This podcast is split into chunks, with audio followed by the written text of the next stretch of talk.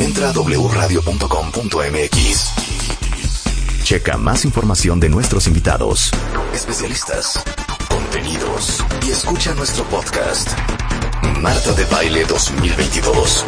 Estamos de regreso. Y estamos donde estés. Qué bárbara, Marta. Qué, qué agradable momento acabo de pasar. Ay, para eso es este Eh, programa. Y quiero darte las gracias. Yo jamás me imaginé que iba yo a tener esta vivencia contigo, echando tiros de música y, y- y- y desnudándonos frente a la gente, este, acerca de lo que te gusta o no te gusta, nos gusta o nos desagrada. Ay, oye, bienvenido. Para eso es este programa. Para que la pase bien la audiencia, los cuentavientes, pero también para que la pase bien quien está otro, al otro lado de mi micrófono. Pero además nunca lo había hecho. ¿No? Ah, Nunca. bueno, miren, eh, aquí estoy No sé cómo lo hiciste. Cuando me di cuenta ya me habías envuelto en tu brujería. Mira, aquí dicen varios. Oigan, gran descubrimiento, Víctor eh, Gordoa. Oye, qué maravilla este señor. Qué buen gusto tiene. Eh, yo creo que vamos a tener que hacer una parte dos.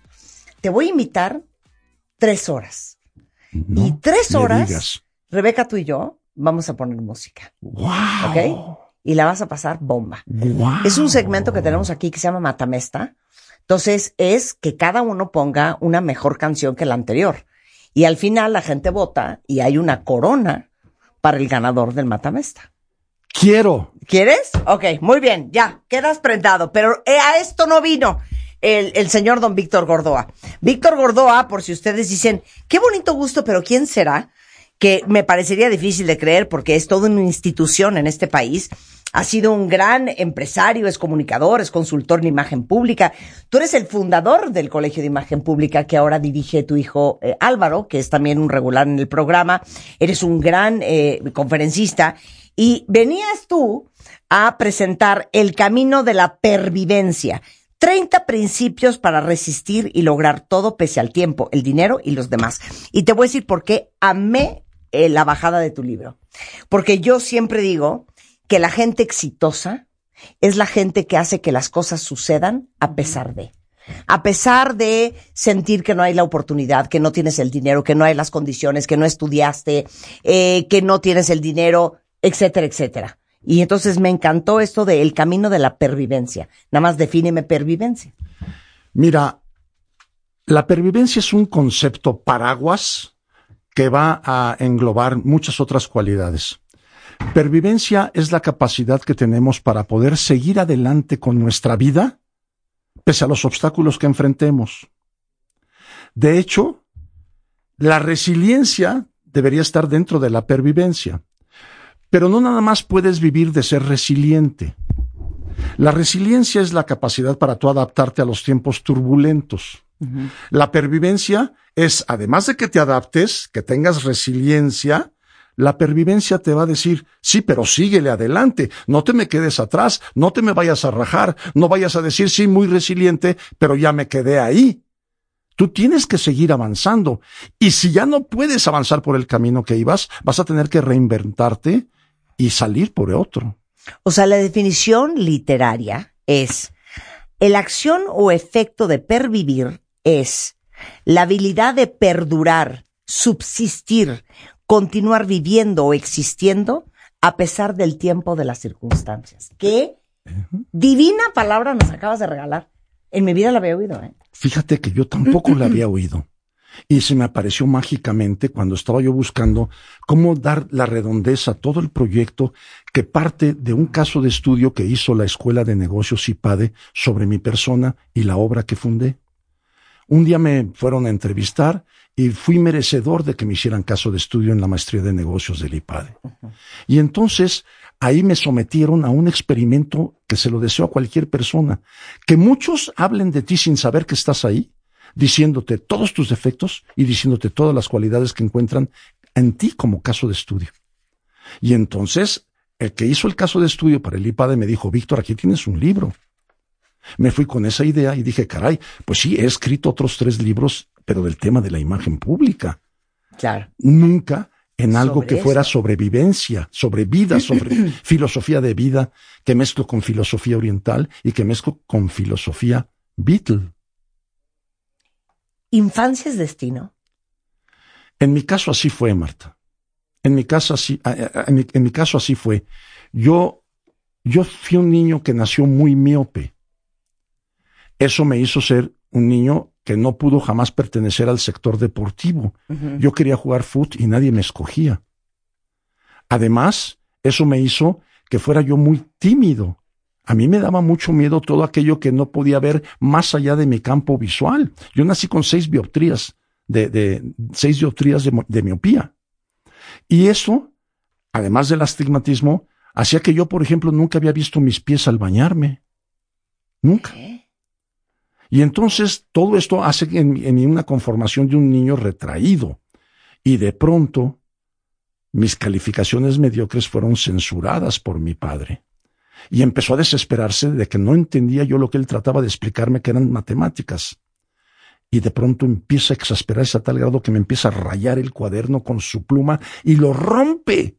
Y me dice, lo que pasa es que tú eres un tonto. Y ese fue el momento de mi vida que cambió todo. Pero es que dices aquí, el principio número cinco de la pervivencia es, haz que tu mal sea para bien. Claro, se van combinando todos. En ese momento dije, ah, sí, papá, te voy a demostrar que no soy ningún tonto.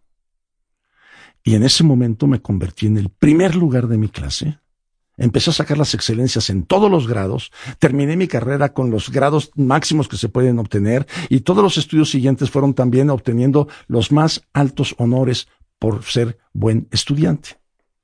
A partir de ahí me enamoré de que valía la pena ser el número uno en lo que intentaras y me marcó mi papá en la infancia. Y a la hora que yo vi que no podía destacar en el fútbol, dije, ah, pues entonces voy a destacar en dos áreas una va a ser los estudios y la otra va a ser la música. Pero ¿cómo convertiste tu mal en algo para bien? Y muchos toman los momentos más complicados de su infancia para comprarse el boleto y creer que esa es la realidad y convertirlo en una profecía autocumplida en vez de tomarlo como un trampolín, como lo hiciste tú. Lo acabas de decir. Por eso pervivir es tan difícil. No es, hay otro principio que dice, pervivir no es para quien quiere, es para quien puede. No, es que me encanta lo que dices aquí. Si quieres más, trabaja el doble. Claro. Ya sabemos que lograr algo no es para quien quiere, sino para quien puede y para quien tiene el valor de dar un paso hacia adelante, venciendo el miedo que paraliza e impide realizar los sueños. Y una de las características innatas a la labor de lograr un objetivo es que conlleva una altísima probabilidad de fracasar. De lo contrario, viviríamos en un mundo lleno de emprendedores y no es así. Exactamente. Y Entonces es, para quien puede, no para quien quiere. Digo, es para quien puede. Es para quien puede, no para quien quiere. Nosotros nacemos con tres capacidades. La razón, que te da el pensamiento, que te permite adquirir conocimiento. El pensamiento tú lo puedes dirigir en dos direcciones nada más, la positiva o la negativa. El problema es que siempre lo dirigimos primero en negativo. Primero pensando en todo lo malo que nos va a pasar en vez de todo lo bueno que nos podría pasar. La segunda gran capacidad es la intuición, una segunda inteligencia que te permite decidir con certeza y que tienes que aprender a escuchar esa otra voz que todos traemos. Y la tercera y última, y es la más difícil de todas, es la voluntad. La voluntad que es necesaria para poder centrar la atención en aquello que queremos crear. Solo se crea aquello que se atiende. Y entonces la voluntad débil hace que retiremos la atención de nuestros proyectos de vida y entonces echas la culpa a mil otros factores y nunca te das cuenta que fuiste tú el que quitaste la atención de lo que estabas haciendo, porque consideraste que ya no era posible hacerlo. O que era muy difícil o que era muy complicado. Yo, yo mucho digo que la, la mayoría de las personas aman el resultado, pero muy poca gente ama el proceso. Mira, mi proceso fue muy doloroso, me enfrenté a muchos obstáculos. Para empezar, Cuando llevo el proyecto del Colegio de Imagen Pública ante la Secretaría de Educación Pública, me dicen, ¿de dónde lo está importando? Porque aquí no hay. Y le digo, de ningún lado, es una creación. Y me dicen, ah, entonces si no existe en otro lado, es que no debe de existir. Rechazado. Ese fue mi inicio, Marta. ¿Sabes cuánto tiempo me tardé en, obtener los tres registros de validez oficial de estudios para lograr la primera facultad de imagen pública en el mundo? Diecisiete años. Y nunca quitaste el dedo del renglón. No. No. Y yo creo que eso que te pasó a ti nos pasa a muchos. Si fuera tan maravillosa mi idea, ya alguien más la hubiera inventado. Y no es así. No es cierto. Por eso hay otro principio de pervivencia que dice, si no existe, créalo. Claro. Hasta tu realidad. Por supuesto. Y hablas mucho de la ambición. Y toco particularmente el tema de la ambición porque me preocupa terriblemente eh, esta sensación colectiva que hay ahorita pululando en México, en donde pareciera que ser ambicioso es un pecado y ser ambicioso es un crimen. Y querer superarte y querer mejorar y, y, y ser aspiracional y, y empujar es un castigo social y a veces hasta familiar. Es una de las cosas que más me preocupaba poder definir eso. Yo provengo de una familia de clase social media. Eh, mis papás quedaron huérfanos desde muy chicos y tuvieron que abrirse camino siempre, los dos. Y yo siempre fui muy ambicioso. Yo me fijaba lo que los demás podían tener, lo que los demás eran. Y yo decía, yo puedo ser así, yo puedo tener así, yo quiero aspirar a ser más en mi vida. Ambición significa desear algo con vehemencia. O sea, con todo tu ser desearlo. Esa es la ambición. El problema de, cuando eres ambicioso es que la gente lo confunde con dos primas hermanas que son nefastas. Una es la codicia y la otra se llama avaricia. Avaricia. Entonces, ser ambicioso no significa que tengas que ser codicioso. Ser ambicioso no significa que tengas que ser avaro, ¿no? Tú puedes perfectamente ambicionar e ir subiendo y subiendo y subiendo e incluso cada día teniendo más más riqueza humana, más riqueza material, pero bien empleándola ambas. Al servicio de los demás. Siempre. Siempre. Siempre. Porque entonces sí se produce ese círculo virtuoso donde entre más das, más recibes. Me fascina que hayas escrito este libro. Me fascina que hayas escrito este libro. Podemos hablar horas. Mira, la verdad es que yo no sabía que lo iba a escribir. Fue por el caso de estudio del, de la Escuela de Negocios, que ahí me, abrieron los ojos. Y, si algo de, algo sirve a, la gente escuchar lo que voy a decir, se los regalo con mucho gusto. El proyecto del Colegio de Imagen Pública me costó la vida. Yo morí un 17 de octubre. Absolutamente muerto, Marta. ¿Cómo? Yo nunca me di cuenta que la presión de sacar adelante el proyecto de vida del Colegio de Imagen Pública me había perforado el intestino. Y yo empecé a sangrar. Y trabajaba yo tanto que ignoré que estaba yo desangrándome por dentro. Y dos días estuve desangrándome y no hice caso, hasta que caí en shock hipovolémico. Un shock que le pasa a cualquiera que pierda sangre. Si te dan un balazo, y pierdes la sangre, vas a acabar en shock hipovolémico y lo que te mata es el shock hipovolémico, no el balazo. Porque perdiste la sangre. Yo entré en shock hipovolémico yendo en el auto.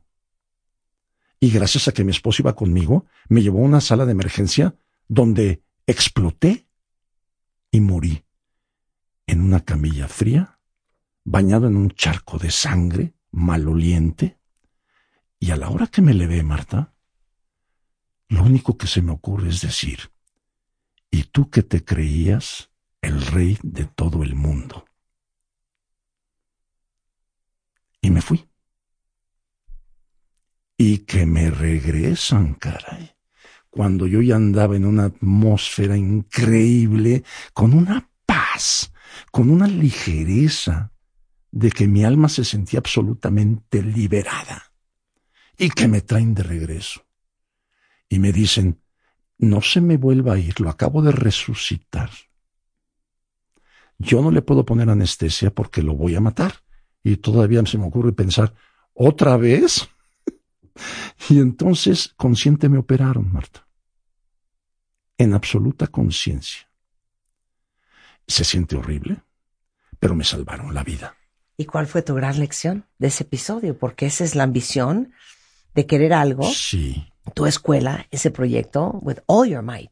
Mira, primero, primero negué el hecho, lo minimicé. Después tuve que absolutamente decir, ok, esto me pasó.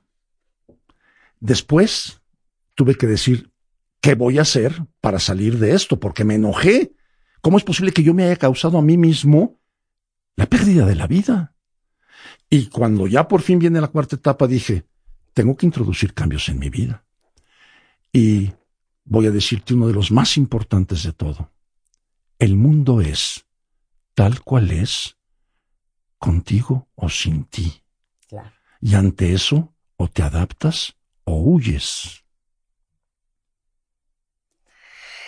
Este libro les va a enseñar a ser resilientes, a vencer el miedo a correr riesgos, a salir de la trampa del ego, a desarrollar su intuición, a tener ideas, pero materializarlas, a convertir la adversidad en ventaja, a lograr su independencia, a resolver sus problemas económicos y a pensar estratégicamente.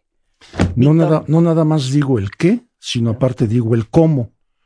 Y lo único que tengo para basarme en el cómo fue lo que yo hice. Claro. Entonces, que la gente evite todos los errores que yo he cometido va a ser una gran, gran oportunidad de colaborar con los demás. Con que una alma se inspire con ese libro, yo ya la hice. Ese editorial Aguilar es de Víctor Gordoa, El camino de la pervivencia, 30 principios para resistir y lograr todo, pese al tiempo, el dinero y los demás. Qué gusto. Invitado de regreso, ¿eh? Te amo. Ah, sabes que es invitado de regreso. Ya, mátame esta, a todo lo que da. Entra a wradio.com.mx. Checa más información de nuestros invitados, especialistas, contenidos y escucha nuestro podcast. Marta de Baile 2022. Estamos de regreso. Y estamos donde estés.